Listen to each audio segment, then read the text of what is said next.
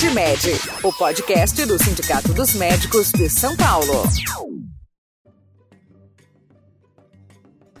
Olá, meu nome é Stephanie Mota.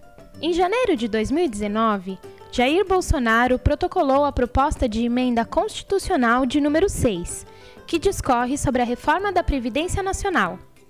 Se aprovada, a PEC será a continuação do projeto de precarização das relações de trabalho iniciado com a reforma trabalhista, aprovada em 2017.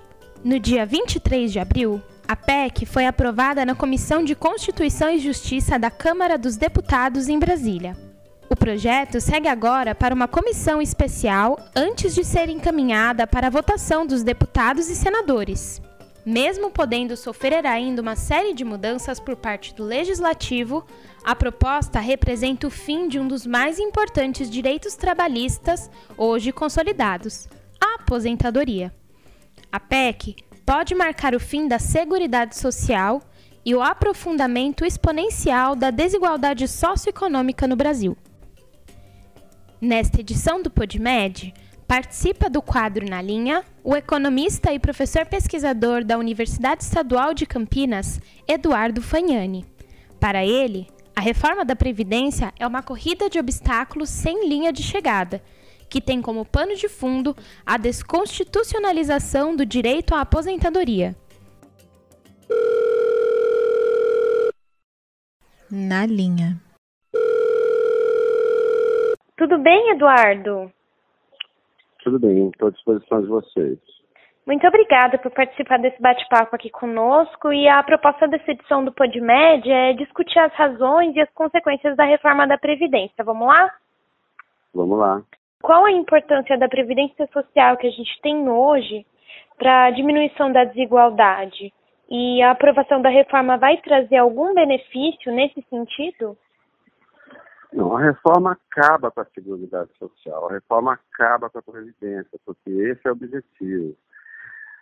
Uh, a Constituição de 88, eu costumo dizer que ela é um marco do processo civilizatório brasileiro, porque é a primeira vez em 500 anos que nós temos, ao mesmo tempo, ao menos no plano da lei, direitos civis, direitos políticos e direitos sociais, tá certo?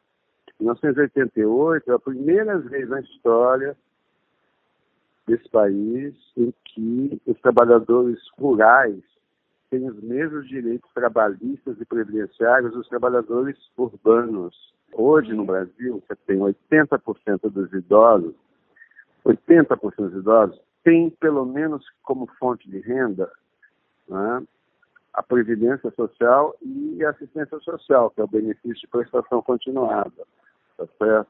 Mas tem estudos do IPEA que mostram que hoje a pobreza entre idosos no Brasil é cerca de 2, 3%, né? mas que se não fosse a Previdência, a pobreza entre os idosos seria em torno de 70% a 80%. Há realmente um rombo da Previdência? É necessário reformar?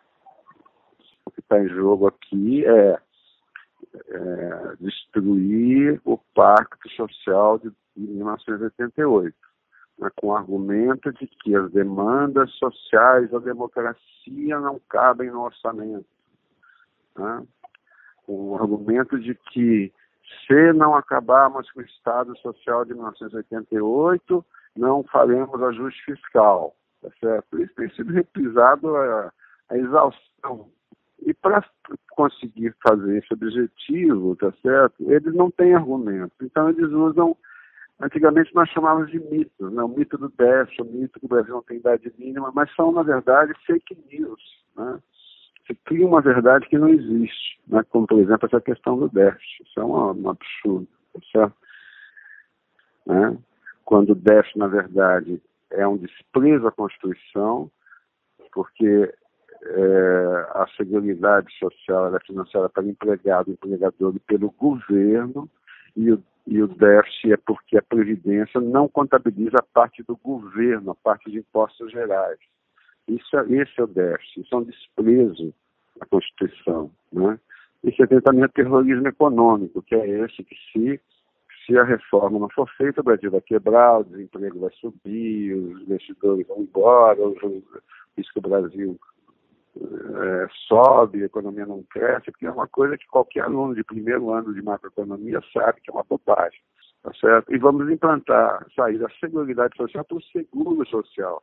Né? A Seguridade é um, um contrato social, toda a sociedade está é, disposta a fazer com que as pessoas tenham o direito ao mínimo, né? e você passa por, por um contrato, por seguro social, que é um contrato individual entre um trabalhador e um fundo de pensão. E a responsabilidade é dele. Se ele não conseguir, durante 30 anos, se ele não conseguir pagar todo mês a sua aposentadoria, ele não vai ter direito, o problema é dele. É um contrato individual.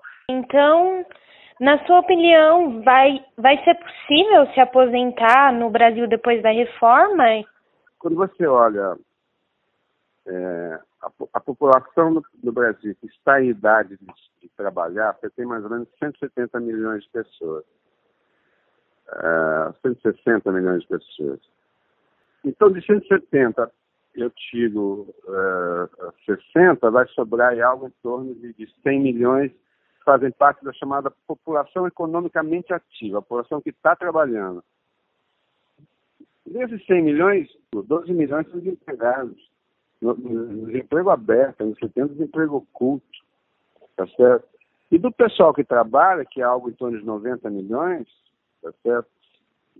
Metade, é, 40% está no trabalho com carteira e 60% no trabalho sem carteira. Quem está no trabalho sem carteira não contribui.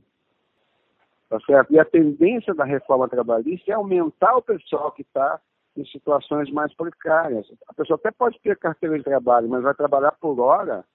Uhum. Vai, vai, trabalho por hora agora passou a ser trabalho formal.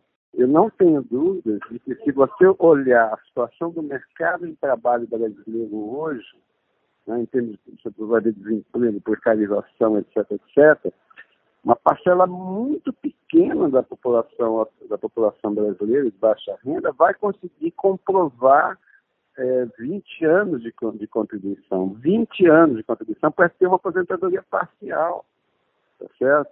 Tudo isso que eu estou te falando é, é, são dados que ainda não refletem a reforma trabalhista. Uhum.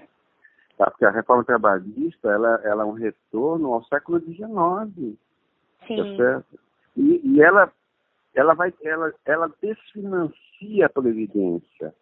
Porque um, as, as atividades precárias não, não permite que as pessoas consigam é, ter contribuição. Então, a receita da Previdência cai. A equipe econômica do Temer, ela afirma que a reforma da Previdência vai poupar mais de um trilhão de reais em 10 anos e gerar 8 milhões de empregos. É, será que dá para a gente acreditar nisso? É, o governo não tem como discutir tecnicamente esse assunto, porque não tem sentido dizer que com a reforma presidencial você vai criar 8 milhões de empregos. Quem falou isso foi o vice-ministro da Fazenda. Não tem argumentação para fazer isso. Então você fala, a reforma trabalhista vai gerar sei quantos milhões de empregos, a reforma da Previdência vai gerar emprego, o país vai crescer, os investidores vêm para o Brasil, a dívida pública vai cair. Quer dizer, só posso dizer que a reforma da Previdência também cura dor de dente, carrapato, febre alta, malária, porque ela resolve tudo, tá certo? Isso não tem base científica nenhuma, isso é chute, é, é, é, um, é um escândalo que uma autoridade pública faça previsões desse tipo. É, e tem um detalhe na proposta do Bolsonaro que é o chamado gatilho. É, você pode explicar para a gente um pouquinho sobre esse ponto específico da reforma? Então, essa é uma, é uma outra coisa importante, que é, estou dizendo, a reforma do Bolsonaro é, é uma corrida de obstáculos. Quando você está chegando perto, fica longe. E tem mais uma, uma é, parece aqueles joguinhos, assim, agora você está quase chegando lá e você volta para casa 2, entendeu? Então, no caso do gatilho é o seguinte, sempre que a sobrevida é, da população com mais de 65 anos aumentar um ano, a idade sobe. entendeu? Então, hoje, a sobrevida do. Quem, quem tem 65 anos ou mais vive em média no Brasil mais de 18 anos, tá certo? É, o IBGE estima que lá para 2024, 2025 já passa para 19 e pouco. E lá para 2030, 2031, 2033 passa para 20. Tá certo? Então nós podemos ter já em 2024 a idade ser 66, 63. Lá para 2030 ser, ser 67 e 64. Entendeu? Quer dizer, eu conheço poucos países no mundo que, que, que, praticamente são raros que têm idade mínima de 67 anos. Certo? Nós vamos ser campeão mundial em idade mínima daqui a 2030. Entendi. O que eu queria destacar para você é o seguinte: preciso alertar todo mundo. A reforma do Temer não é a PEC 06. Esse é o ponto mais grave de todos que a gente conversou até agora. A reforma do Temer não é a PEC 06 essa reforma ela é uma transição até a verdadeira reforma do Temer, que vai ser feita por dezenas de legislações complementares. O que isso significa? Ele está tá dizendo o seguinte: olha, esse artigo aqui vai ser assim, mas até que a lei complementar é, é, seja, seja aprovada.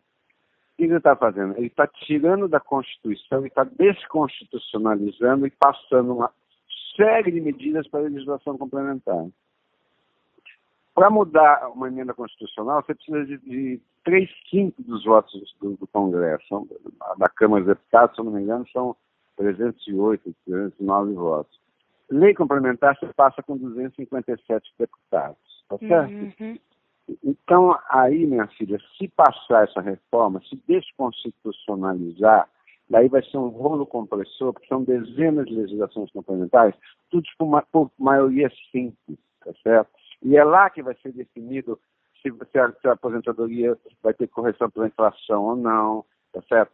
Se o, se é, aliás, estão dizendo que não vai ter correção pela inflação, Quanto, qual vai ser a regra de reajuste do BPC de, 4, de 400 reais? Tá certo? Vai ter algum reajuste? De quanto em quanto tempo?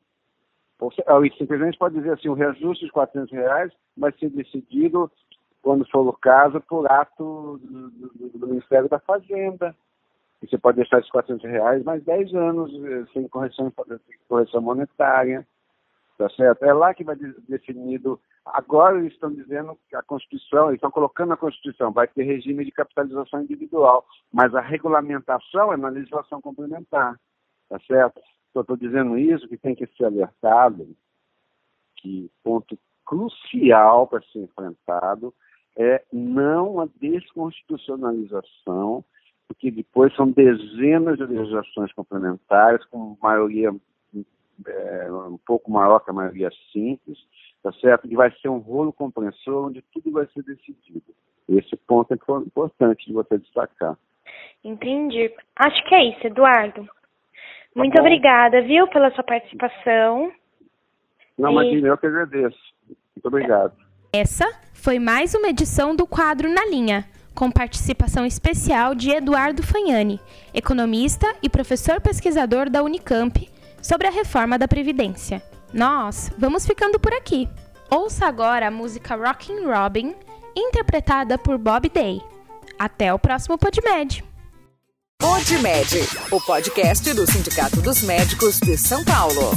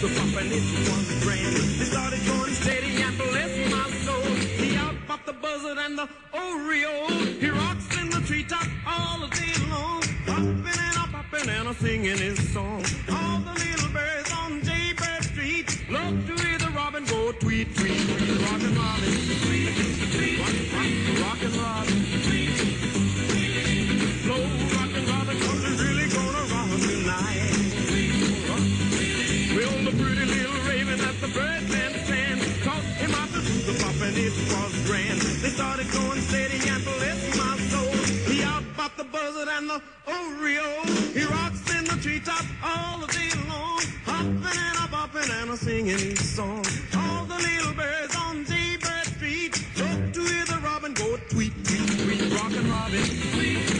Rock, rock, rock and Robin.